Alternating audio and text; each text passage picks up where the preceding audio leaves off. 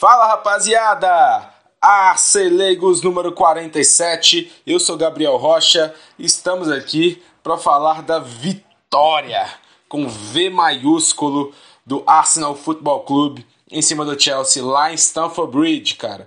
Uma verdadeira batalha campal, vencidas por guerreiros em campo. E eu não tô exagerando. Que jogo, cara, foi algo totalmente diferente esse jogo. Vamos falar um pouco mais dele. Eu não tô sozinho, né? Estou aqui com meu companheiro de sempre, Guilherme Silva. Bora falar desse dessa partidaça aí, falando de jogo pegado, de, de importância também. Muito simbólico essa vitória. Muito simbólico. Bora falar um pouco desse Chelsea Arsenal. Grande vitória do Arsenal. Que calou minha boca, inclusive, que jogou a minha desconfiança, né? Pela janela. Então vamos aí pegar um pouco desse Chelsea 0 Arsenal 1. É, depois você falou mais um pouquinho sobre isso, né?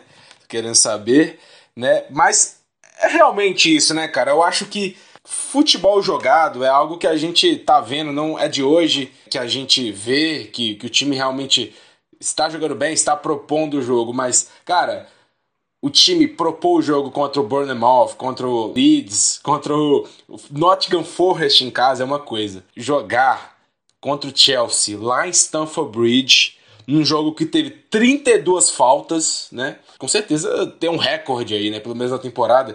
Cara, nunca vi tanta falta num jogo, né? De, de 32 foram 19 do Chelsea e 3 do Arsenal, né? Teve mais da parte do Chelsea e menos da nossa parte, até porque Sim. a gente tinha bola na, na, na parte majoritária aí do, do jogo. Foram sete cartões amarelos, né? Cinco do Chelsea e dois do Arsenal. E, cara, é como é diferente jogar lá, né? Porque, tipo, tudo ali, é claro que é uma questão de impressão, né? Tudo ali parece menor, parece que Verdade. o campo parece menor, Verdade. a torcida tá muito perto do, do, dos jogadores ali. Cara, eu tenho, eu tenho uma impressão nesse. Em jogos né, no Stanford Bridge, que você não pode, é claro que obviamente você não pode ficar desatento no jogo, mas lá você maximiza isso. Lá você não pode ficar um milissegundo, tipo, é, na cabeça nas nuvens, você tem que ficar totalmente focado no jogo. Algum domínio errado, alguma bola que você adianta um pouco mais, você pode, né, pode ocasionar uma, um, um ataque de transição do outro time. É. Então, cara, lá é absurdo, né, mano? É, lá a gente já tinha falado no episódio passado, né? Sim, sim, lá é, é muito peculiar mesmo. O Stanford Bridge é um estádio bem típico, né, cara? É atípico, na verdade. É, é, um, é estádio, igual você disse, parece que é tudo mais curto. É, a, a uhum. questão da câmera, o posicionamento, é, tem a questão do formato do estádio também. Tem, a gente tem estádios similares, por exemplo, como o Trafford, por exemplo, mas ali não passa a sensação de que é, é tudo mais curto, igual é, por exemplo, o Stanford Bridge. Você falou, se você respirar um pouco lento, você já perdeu a bola desarmado e toma o gol. Então, é, lá é tudo bem atípico mesmo. Exatamente, mano. E cara, lá no campo adversário, no ambiente hostil, quem dita a narrativa dessa batalha é o Arsenal, que desde o primeiro momento tem a bola, grande parte, né? Foram 61% de posse de bola no primeiro tempo. O time realmente ditou ali, o Chelsea veio mais reacionário, algo que, que o Arsenal faria, o Chelsea reagiria, né? Então, foi algo que, que tá acontecendo muito, né, cara? A gente já tinha falado em assim, podcasts anteriores que até o, o PSV tinha feito isso, né? Os outros times fariam isso, porque eles não mandam mais pressão. Eles, o Chelsea e os outros times, né, os times adversários, veem o Arsenal trocando a bola entre os zagueiros, entre os defensores ali, tentando construir. Não é igual antigamente, onde eles faziam pressão máxima para tentar tirar a bola, porque eles sabem, eles sabem que a gente pode, né, o, o, forte do time do Arsenal é essa troca de passes rápida, que isso consegue achar esse espaço muito fácil. Mas também algo ruim do time do Arsenal que eu vejo, né, que quando enfrenta um adversário mais fechado, com a linha mais baixa, acha os espaços menos do que quando é, joga de igual para igual. Por exemplo, eu vou falar depois, no segundo tempo, a posse de bola ficou 50-50. No segundo tempo, o Arsenal atacou muito mais, foi vertical muito mais, Sim. povoou mais a área do Chelsea muito mais. Então, eu vejo isso, né? Eu queria saber a sua opinião também, se, se você tá vendo isso bastante. Se é, os times adversários, quando veem um Arsenal, parece que estão estudando muito o time. Que é, não mandam mais essa, essa pressão total, porque isso acaba favorecendo o time de Arteta, né? Sim, sim. A questão desse jogo mesmo é, o grande perfil dessa partida foi um jogo muito pegado, né? um jogo bem disputado. Claro que foi bem diferente do que a gente esperava, pelo menos acho que do nível técnico, porque foi um jogo muito faltoso, um jogo que não realmente não parecia Premier League. É, um, pô, um jogo com um alto número de faltas que parava a todo momento. Lembrou inclusive o futebol brasileiro também, porque a bola por aqui não rola, né? Só fica parada. É, é. Foi um jogo bem atípico mesmo, um jogo bem disputado. No entanto, é, por exemplo, citando o primeiro tempo, achei um Arsenal que se propôs a correr mais riscos e um Arsenal que dentro do que apresentou, longe dos seus grandes primeiros tempos aí habituais, é, conseguiu ser um pouco mais incisivo, conseguiu pelo menos ter mais a bola, ter mais controle do território e conseguiu finalizar também. Né? Achei o Chelsea bem atrás, bem atrás. Ao que parece essa transição aí de Thomas Tuchel e, e, e, o Graham Potter tem gerado, pelo menos por parte dos torcedores do Chelsea no Brasil, um pouco de críticas, né? Porque é um time bem uhum. instável, um time que, ao que parece, depende muito de, de lampejos aí do, do Mount e do Havertz. É, e a gente conseguiu ver um pouco disso aí no primeiro tempo, vendo um Chelsea que conseguiu um ataque, uma escapada pelo lado direito, com participação do Havertz, inclusive, mas que acabou é, é concluindo bem mal a jogada. Sim, eu, cara, eu depois do jogo fui de conta em conta do Chelsea aí para saber a opinião do adversário aí sobre tanto pré-jogo, tanto durante o jogo, tanto pós-jogo. Eu vi que eles eles ficaram muito nervosos assim, questão de escalação mesmo. Sim. Graham Porter ele coloca o Loftus-Cheek e deixa o Kovacic, que parece que é uma unanimidade ali entre os torcedores, é realmente muito bom jogador. E também a questão do Colibali está fora, então. Exato. É, tá, tá, é, exatamente. Um zagueiro muito caro, ficou no banco, né? Não. Por, por que é banco, cara? Ele tá machucado? Parece que não, cara. Parece que não. Não tem condição com o Colibali ser banco, não, cara. Cara que realmente tem seu valor. A gente viu aí muitos anos de Nápoles, muito bom jogador. Colibali. Então eu vi os torcedores muito nervosos em relação à escalação e também em relação aos jogadores, né, do, os famosos skill players, né, que jogadores de ataque, né, o Mount, Havertz, Sterling, né, principalmente o Sterling, que é a nova contratação aí do Chelsea para essa temporada. A questão do Mount aí, do, do Havertz, está abaixo do que esperava. E eu já eu acho que não sei se eu já dei a minha opinião sobre Sterling aqui. Para mim, Sterling é um dos jogadores mais medíocres da história da Premier League. É um jogador que tem, tem, seu, tem seu valor sim, porém não acho que ele tenha impacto sobre um time. Eu só acho que se, se algo ao redor dele vá bem, ele vai ser um bom jogador. E se não for, Exato. não vai ser ele que vai mudar. É isso mesmo. Eu ia falar isso, mas você já deu gabarito. É eu acho que a minha, a minha opinião em relação a ele é isso. E também os dois jogadores não estão bem, e Aubameyang, né? A gente já sabe. Nossa senhora. Então, o time do Arsenal, cara, eu via que no último terço do campo, né, a gente dominava o jogo, dominava a posse. Hum. Aí eu vi que o, que o Arsenal não. Até por ele mesmo e pela estratégia, pela boa execução de marcação do Chelsea nessa área do campo, não ia bem nessa área do campo, né? Eu posso aqui destacar dois lances, né? Que um foi um lance do Jesus que sai de fora para dentro, né? Que ele dribla, ele... parece que todo jogo tem isso, né? Ele dribla é. alguns jogadores ali, só que aí na, na hora de finalizar, quando precisa ser perfeito, acontece alguma coisa. Nessa vez foi foi um bloqueio muito bonito ali do Thiago Silva, não foi fácil, né? É, você acompanhar um jogador como Jesus, que é rápido, habilidoso, é muito difícil e ele consegue bloquear.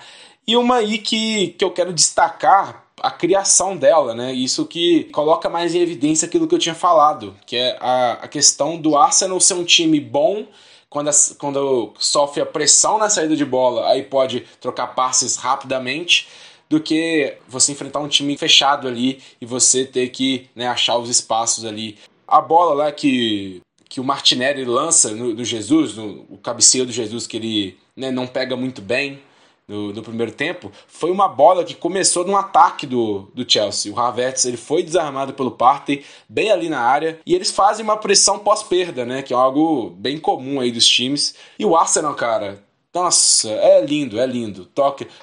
Todo mundo ali refinado tecnicamente para isso. Os jogadores foram escolhidos a dedo para isso acontecer. É White, é Saliba, é Zinchenko, é Partey ali, to, todo mundo muito bem treinado para essa situação. Que aí a bola ela, ela solta rapidamente e, e, das, e da parte direita da, da área do Arsenal, ela vai rapidamente para a parte de ataque do, do Arsenal, na parte esquerda, né? Que aí o Martinelli ele lança na cabeça do Jesus, que eu acho que gente falou que ele tinha perdido o gol, eu acho que até no SofaScore aqui deu essa. Tem uma grande chance perdida, eu acho que até essa. Mas eu acho que choveu lá em Stamford Bridge a bola foi um pouquinho acima e a bola tava molhada e, pô, eu não passo pano não, mas eu acho que dessa aí, eu acho que não foi tão culpa aí do, do Gabriel Jesus nessa finalização, viu? Não, também não acho que não. Não é para tanto, não. Pelo menos nesse caso, né? É, pelo menos nesse. Então é só uma exemplificação aí que o porquê dos times estão fazendo isso, né? Porque o futebol atual é sobre quem ganhava a batalha da pressão. Então, se um time ele consegue pressionar bem, recuperar a bola ali no campo de ataque ou é, atrapalhar a saída do time, era aquilo que definiu o futebol moderno. Então, para você não sofrer com isso, você treinava muito o seu time para fazer essa, essa saída de bola.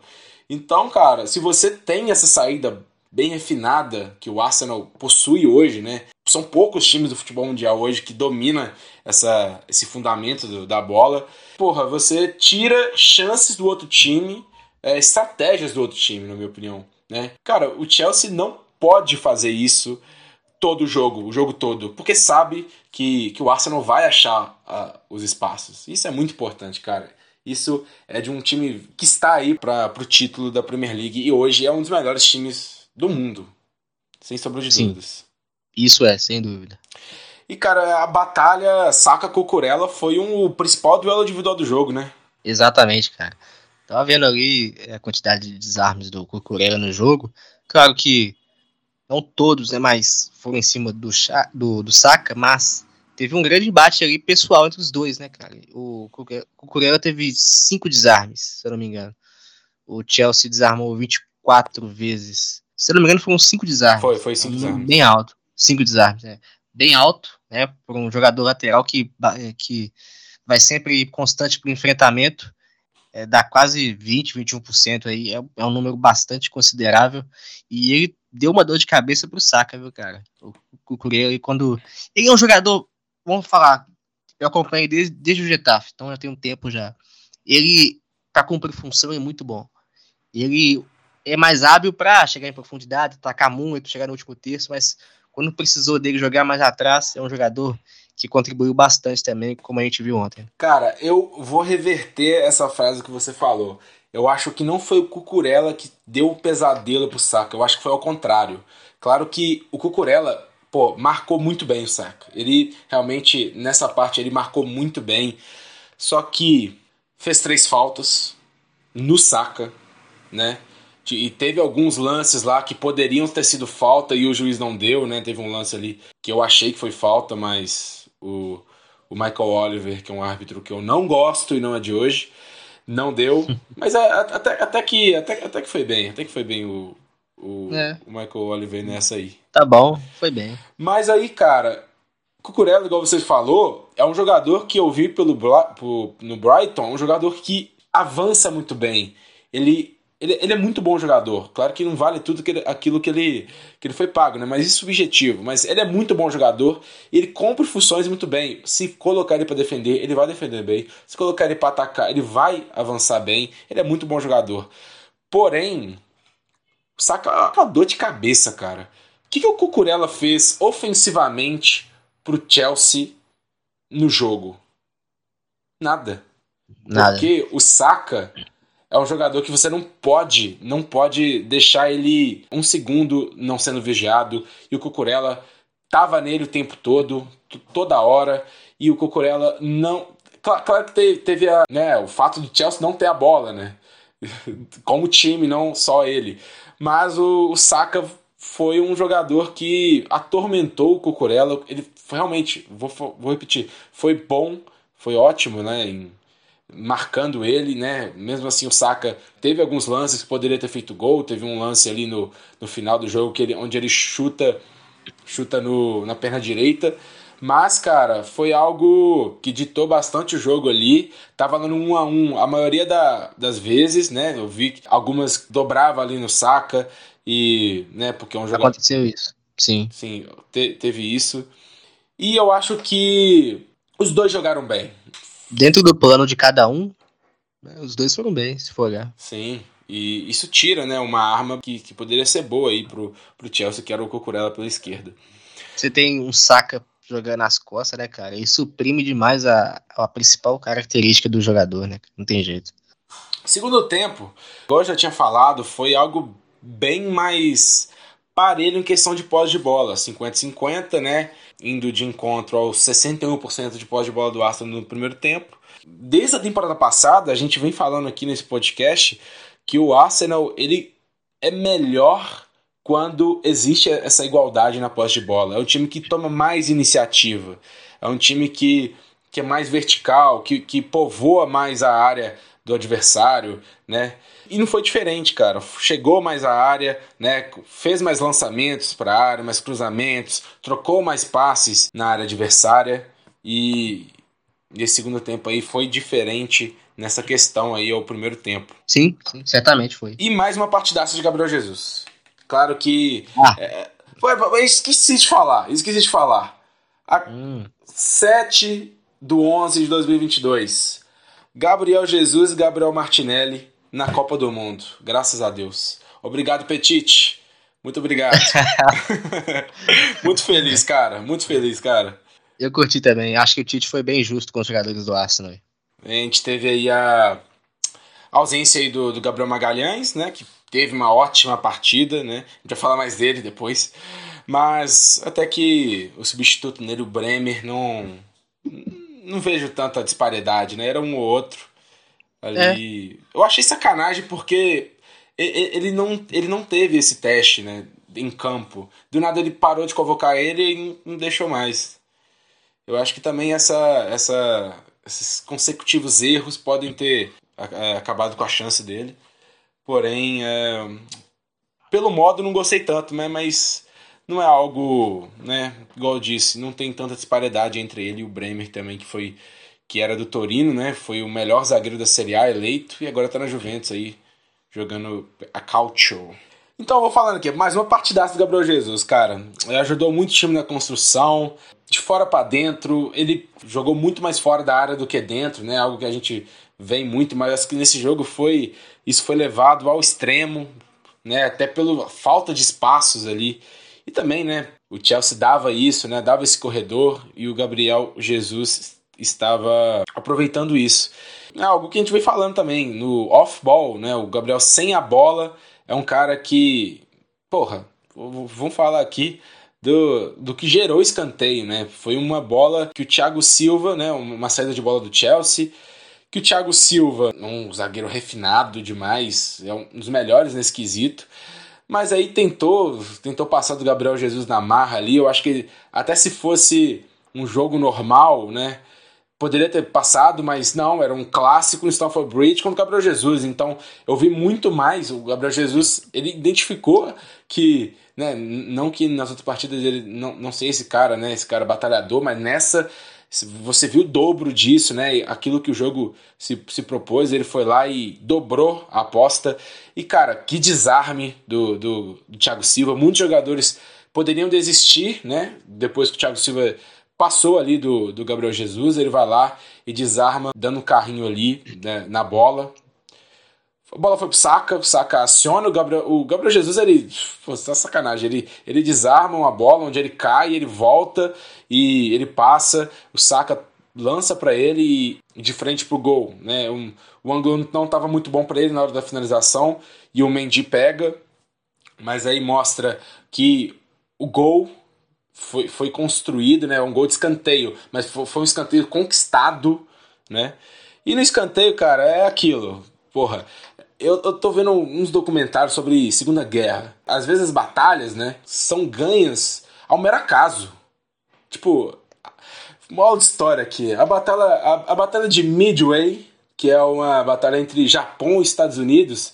O Japão, porra, tava fudendo os Estados Unidos lá e do nada teve uns caças, estavam perdidos, eles identificaram os porta-aviões do Japão. Ao caso aconteceu isso e foi lá e destruiu os porta-aviões. Foi tipo do nada, foi um acaso, uma sorte. E, cara, batalhas, isso acontece no futebol também. Batalhas como essa, claro que a gente mereceu ganhar, mas são vencidas à sorte, ao acaso. Igual já tinha falado aqui, você tem um time que se propõe, que joga na área do adversário, você é, é, tem muito mais chance de ter essa sorte pra gente do que pro Chelsea, que, que não agrediu o Arsenal, porra. Não, não agrediu. Então a sorte vai aparecer pra gente, a probabilidade de a gente ter essa sorte e a bola entrar ao acaso é muito maior do que a do Chelsea, por exemplo. E isso aconteceu. O Saka, ele lança um, um escanteio eu não sei se aquilo foi errado, eu não sei se aquilo foi uma jogada ensaiada, mas é uma bola que normalmente essa bola não é não sobra, né? Essa bola é isolada aí no, na primeira trave e não se fala mais sobre isso. Mas aconteceu, né? A bola passa sobre todo mundo ali. É, ela quica ali na, na, na, primeira trave. A gente viu ali o Cucurella, ele marcando o Chaka, eu acho. Ele abraça o Chaka ali, muito estranho e todo mundo olha a bola e vai no, no pé aí do Gabriel Magalhães, fia pro gol, chuta, bicuda. Foi uma bola ali que, que normalmente em situações aí, situações normais, não aconteceria. Mas nessa batalha de Stamford Bridge aconteceu, Guilherme. Você falou de, de sorte, né, do acaso, de lance fortuito. É, aconteceu muita coisa nesse gol aí, né, cara? E acho que o lance talvez mais simbólico é o Havertz, ao que parece, ele chega a furar a bola. Ou ele erra aonde ela vai cair, mas ele faz um movimento de corte, só que ele não consegue encontrar a bola. E ela quica na pequena área, né, cara? Pequena uhum. área, abarrotada de jogador. E o Magalhães foi mais esperto, conseguiu se desmarcar ali do Aspilicueta, ao que parece, e conseguiu ali é, dar aquele toque final para fazer o gol da vitória. A gente chegou a questionar se a bola entraria direto, se não. É, tem um ângulo ali que deixa um pouco de dúvida, né? É, às vezes acha que uhum. dá a sensação de que vai bater na trave, que vai entrar, ou que vai entrar direto, mas enfim. É o que importa é que sai o gol, mais um gol de boa parada do Arsenal. É, novamente o Gabriel Magalhães também muito forte nesse tipo de, de lance e vem se destacando aí a, a cada jogo, principalmente aí nessas boas paradas ofensivas. Exatamente, tem até estatística ali, falado, acho que até pelo Mário Marra, que, que fala que desde a da chegada do Gabriel Magalhães à Premier League, ele é o, o jogador que mais tem gols de escanteio, né? É, entre os jogadores da Premier League. Exato. Então, cara, isso é uma, uma virtude do jogo dele. É um jogador que é goleador, né? Tem, tem né, suas, suas falhas às vezes, porém é um jogador que não é a primeira vez que ele decide um jogo né, apertado pra gente, assim, que a gente leva os três pontos por causa de ações dele. Exatamente. Contrato renovado, né? Sim. Esses três pontos aí são enormes, né, cara? Porque não foi assim um jogo dos mais brilhantes, mas é aquilo que a gente falava: boa parada decide jogo, boa parada decide campeonato. É, a França foi campeã do mundo em 2018, com um gol inicial de bola parada, um gol de falta. Então, assim, hoje é essencial e vem se provando isso a cada jogo, a cada rodada de qualquer campeonato em mundo afora. Sim, cara, eu tinha até citado aí o, Manchester City contra o Leicester, né? Foi 1 a 0 com o Manchester City não jogando bem. Isso. Foi um gol de falta do De Bruyne, né? Então, decide, decide mesmo bolas paradas. Sem falar também que, que o City. Ah, meu Deus do céu, eu fico até puto de falar. Ah. O Robinson do, do Folha ali faz um pênaltizinho, nossa, totalmente desnecessário. Aí no finalzinho o Haaland faz gol de pênalti, né? Bola parada. Aí o City é. vai somando pontos. É, é, ponto corrido com o City é esse mesmo, não tem jeito não. É, é a gente vai ter que sofrer, vai ter que é. sofrer. Mas estamos sabendo, hein? Porque o Arsenal ele continua, mesmo após o gol, continua atacando. Teve aquele cruzamento do, do Zinchenko, onde ele, né?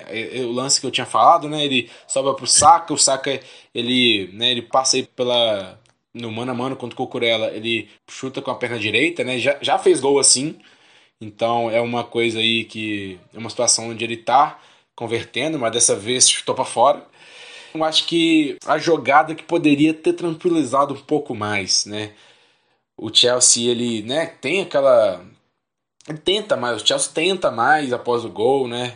Não foi tão efetivo nisso, mas Travado. tenta mais, né, esse chegar ao gol do Arsenal, coisa que não aconteceu muito durante o jogo, né?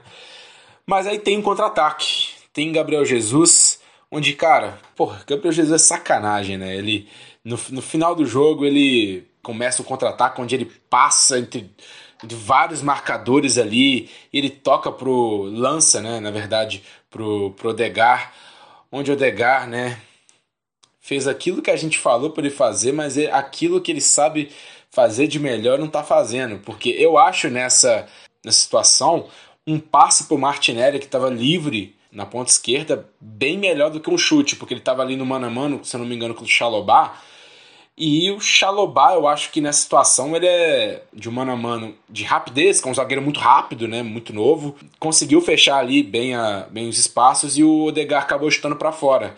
Então, foi um, um, gol ali que, que poderia ter né, tranquilizado mais o jogo. E o Martinelli estava ali, poderia ter seguido mais os instintos é, principais do Odegar aí. É verdade. Não acabou. Não acabou, não acabou sendo. É, essa nova versão mais finalizadora do Odegaard, ela, claro que o saldo dela é bem positivo aí para a equipe como um todo, mas nesse momento aí poderia ter sido aquele Odegaard um pouco mais receoso, né, cara, de definir. Aquele Odegaard que preferia servir ao invés de finalizar, né? Mas faz parte, e, faz parte. Uhum. E que nessa situação de distribuição, outra partidaça dele. Eu só queria falar de, desse lance mesmo, que poderia ter, ter sido diferente. Cara, o Mário Marra até tinha falado também sobre o, o, poder do lançamento dos jogadores do Chelsea, né? Sobretudo o Jorginho, que é um jogador que é especialista nisso. E o Arsenal, teoricamente, com uma. que, que tem sua linha de zagueiros mais alta, né? É propenso para isso acontecer. A gente até tinha falado no começo da temporada, né? O jogo contra o United teve muito isso, utilizou muito das costas do zagueiro para ter esse contra-ataque e esses lançamentos aí que o Eriksen e o Bruno Fernandes jogaram muito bem naquele jogo. E parece que isso vem resolvendo, né? O Arsenal vem resolvendo essa, essa questão é, jogo a jogo. É claro que vão acontecer oportunidades como aconteceu, né? No finalzinho lá para os 80 minutos. O Jorginho lança o Sterling pelo lado direito, já tinha é, aí já era o Tierney, né? Ele já tinha entrado no lugar do Zinchenko, né? Que eu vou falar mais do Zinchenko depois. Mas é claro, o, foi a primeira partida após a lesão né, do, do Zinchenko como titular. E depois dessa, dessa batalha aí, é claro que tinha que ter saído aí, entre o Tierney, né? E ele explora essa corsa aí pelo lado esquerdo do Arsenal. Aí o Sterling lança na área e o White tira de qualquer maneira. Então, queria destacar aqui uma ótima partida aí do, dos zagueiros do Arsenal. Gabriel Magalhães, White, Saliba, né, que foi até o, o Man of the Match aí do, da Premier League, foi eleito, um jogador que. Ah, meu Deus do céu. Como joga o maluco?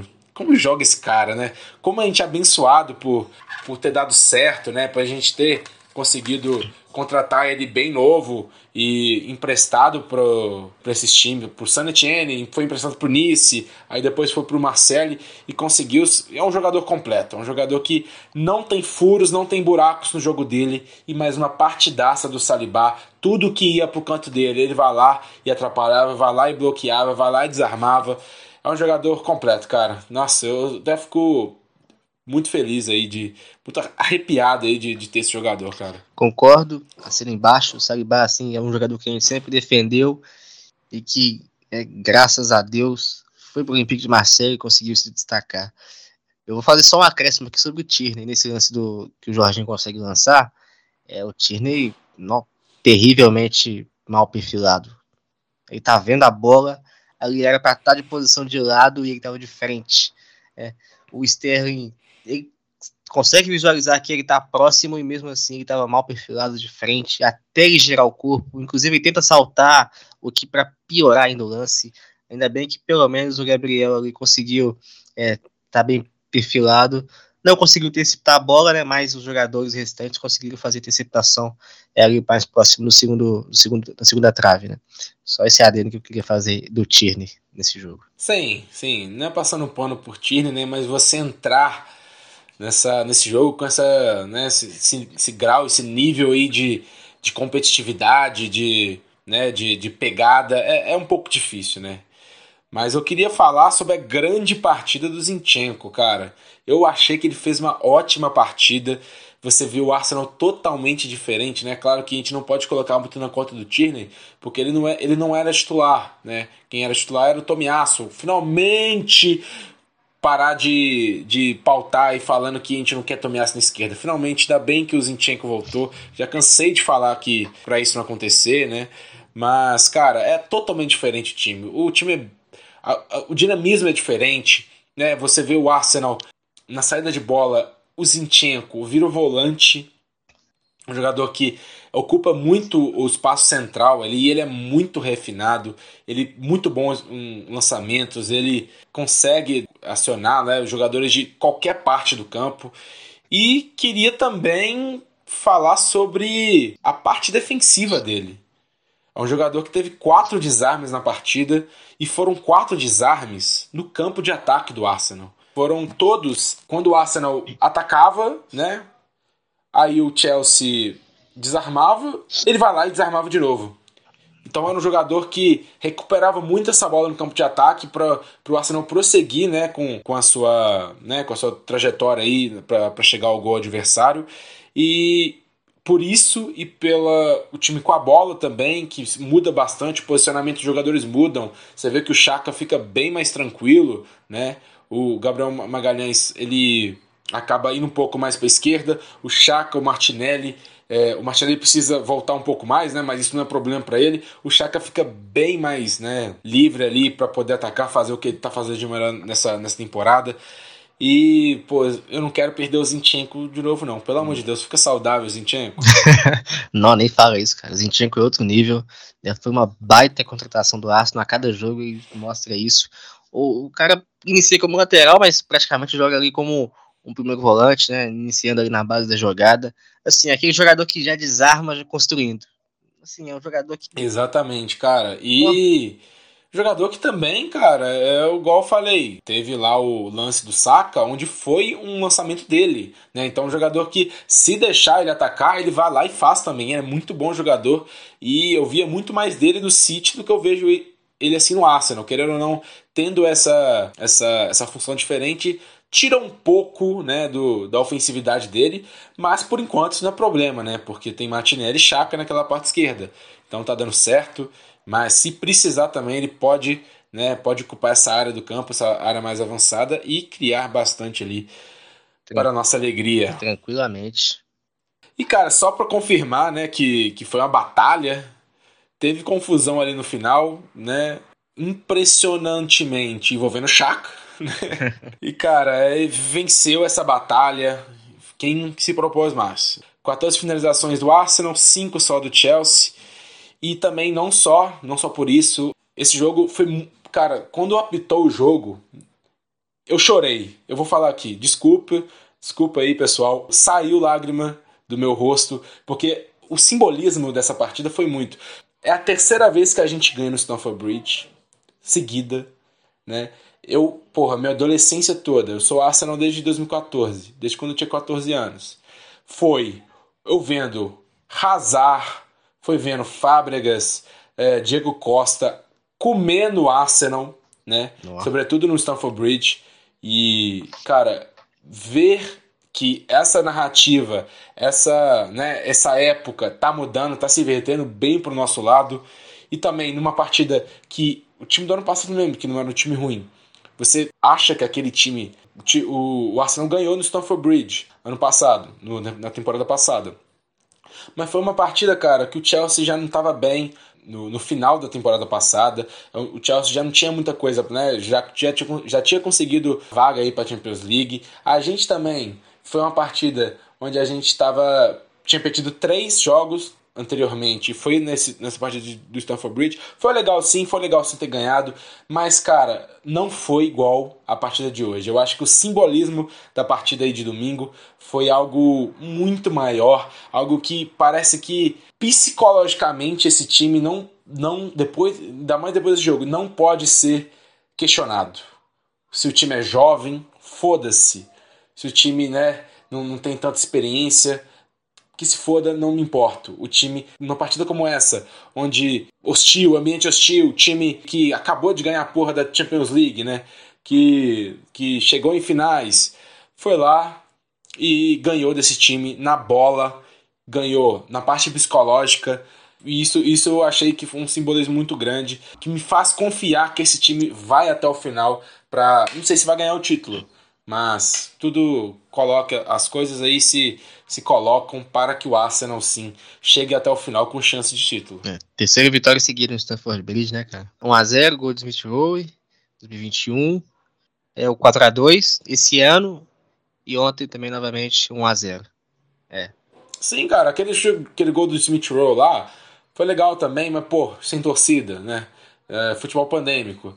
E nessa aí que eu já tinha falado, né, que foi uma, uma partida aí, pô, não vou, não vou diminuir essa partida, mas foi em situações diferentes ali, onde até eu não vi tanta essa lamentação, não vi tanta, mas nessa partida aí, cara, é pelo, pela narrativa, pelo que o Arsenal precisava ganhar para voltar à liderança, o Chelsea precisava ganhar porque tá na classificação não tá muito bem e nesse início de trabalho de Graham Porter tá, tá difícil para ele, então eles precisavam muito dessa vitória e a gente foi lá, jogamos na lama, nos sujamos e ganhamos dele na casa deles. Cara, é absurdo, absurdo.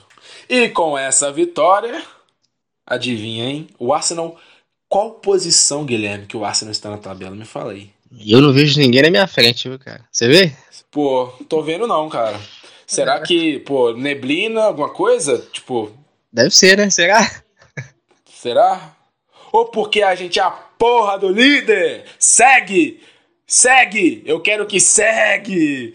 Arsenal, 34 pontos, não tem ninguém na frente do Arsenal. 13 partidas, 34 pontos. O City vem ganhando jogos? Vem ganhando jogos. Porém, né, não tá dando. Ele ele é até líder, né? Por um dia. até dá um tem um gostinho ali, né? Mas vai lá o Arsenal e toma de novo. O City tem dois pontos a, abaixo da gente, tá com 32, mesmo número de jogos. Aí vem o Newcastle, né? Newcastle não para de ganhar, o Almiron não para de fazer gol, meu Deus do céu, já tô ficando aqui assustado com esse Newcastle, jogando muito mesmo. E ganhando desses times é, menores assim, e, e, não só ganhando, amassando esses times melhores, né? Isso. É um time que faz muitos gols, bastantes gols aí. O Newcastle é, com 27 pontos, com jogo a mais, né? Mas com 27 pontos. O Tottenham perdeu, que triste. Não, que triste. Tottenham perde com 26 pontos agora, quarto. E o Manchester United com o mesmo jogo, mesmo jogos que o Arsenal, com 23 pontos. Então tem essa, essa diferença de 11 pontos do Arsenal até o quinto lugar, o Manchester United. Então a gente tem é, muitos pontos aí de gordura para finalmente parar de jogar a merda da, da Europa League, né? 11 vitórias em 13 partidas na Premier League, cara, é muito significativo. É bem significativo. Exatamente, cara. Nossa. Igual, igual a tudo, né? Nenhum Arsenal, nenhum Arsenal que foi campeão né, da, da Premier League teve pare... números parecidos. Nenhum, nenhum Arsenal invicto teve. Que ganhou o campeonato invicto de 2003 2004 teve números parecidos, né? Que o, que o Arsenal de 2022, né? Exatamente. Então é algo histórico que a gente vem fazendo aqui. E contra um time que é um bicho papão, cara. A gente precisava disso, cara. É. Porque os jogos de Big Six, né? Porque, porra, o Arsenal tem essa, né? Primeiro, o Arsenal não ganha jogos de Big Six. Aí o Arsenal vai jogando, vai ganhando né, em casa. Ganhou do Tottenham do Liverpool.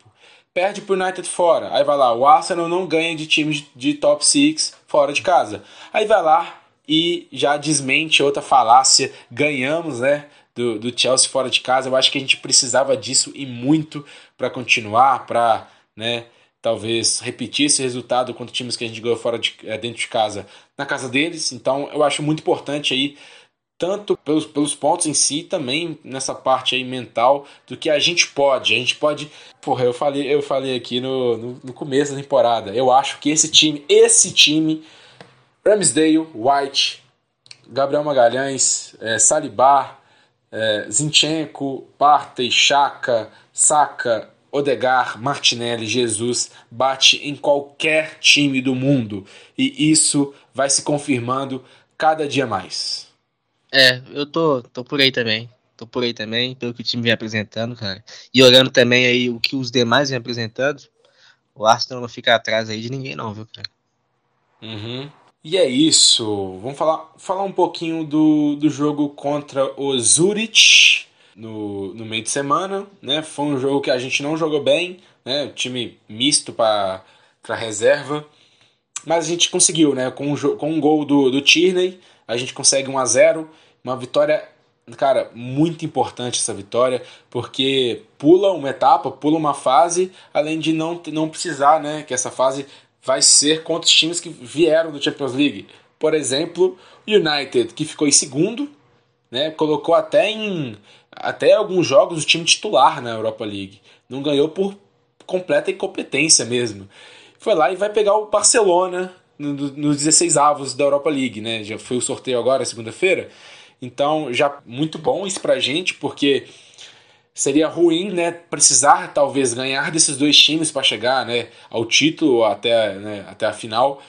Mas aí um, um deles já vão ficar pelo caminho aí. Então foi muito bom ter evitado, né, jogar essa, é, é, essa fase e ótima vitória aí do, do time B do Arsenal. Então, cara, temos dois jogos até a Copa do Mundo, até onde vamos ver Gabriel Martinelli e Gabriel Jesus com a amarelinha temos dois jogos até lá. Temos agora Copa da Liga, Arsenal e Brighton.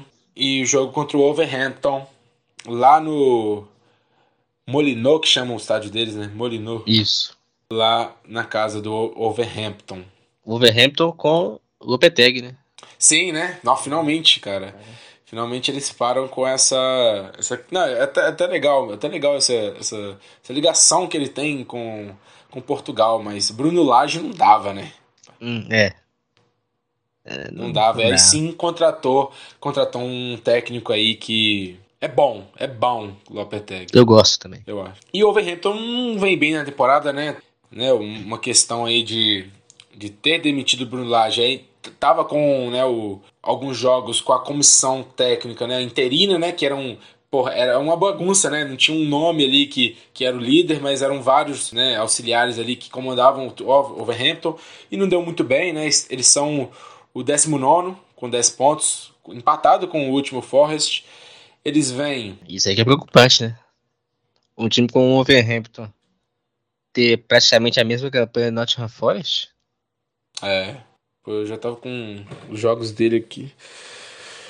Uh, Sofa Scores, meu Deus do céu. Partidas. Aqui a sequência? É, sequência deles. Nossa senhora, só vermelho. Só tem red. Exatamente, cara. É.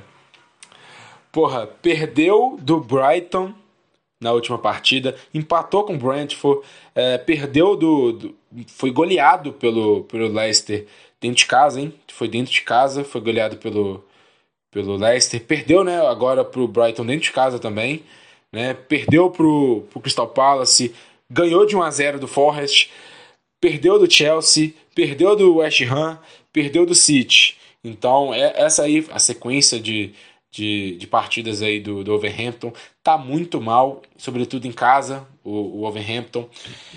Então é aquilo, né? Se a gente ganha do Chelsea, se a gente ganha partidas importantes contra times melhores. É isso que a gente pensa do Arsenal contra o Overhampton. E eu quero ir para essa Copa vendo a gente lá em primeiro lugar, hein, Guilherme? É, Imagina? É claro. Um mês inteiro só vendo o Arsenal ali? Não, dá para pegar, dá para fazer impressão aí, colocar nos postes e tudo mais, fazer um, um outdoor. É isso que a gente quer.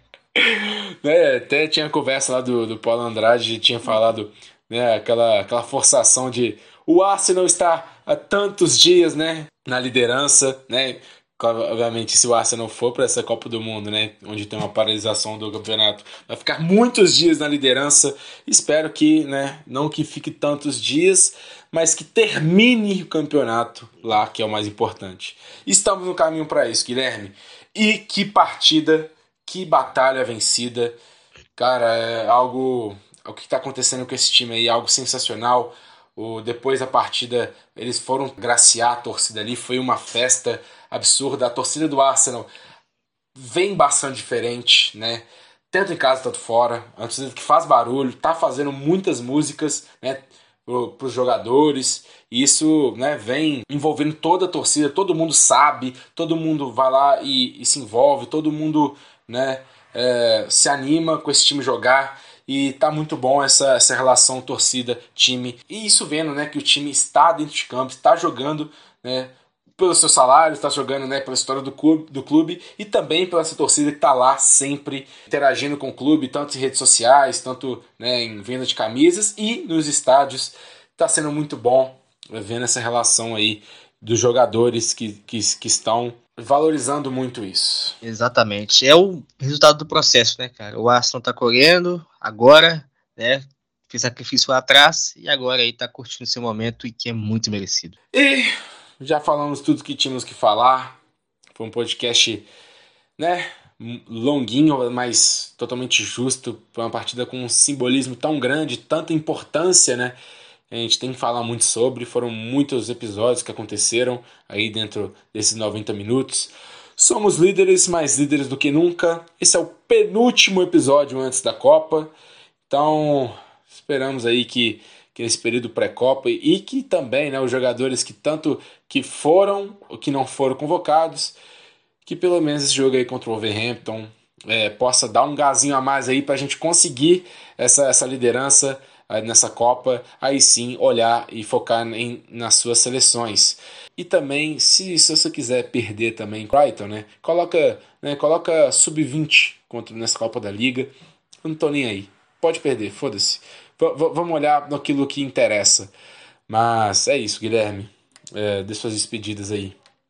Só agradecer aí por, por mais uma semana, né? Feliz por mais uma vitória do Arsenal, feliz ainda mais pelo Arsenal ter me contrariado, né? Hum. Então é só curtir mesmo esse momento. A gente esperou tanto não, por isso, a gente não o, sabe como o, vai acontecer. Qual que é essa história aí? Realmente você, você não achava que ia conseguir?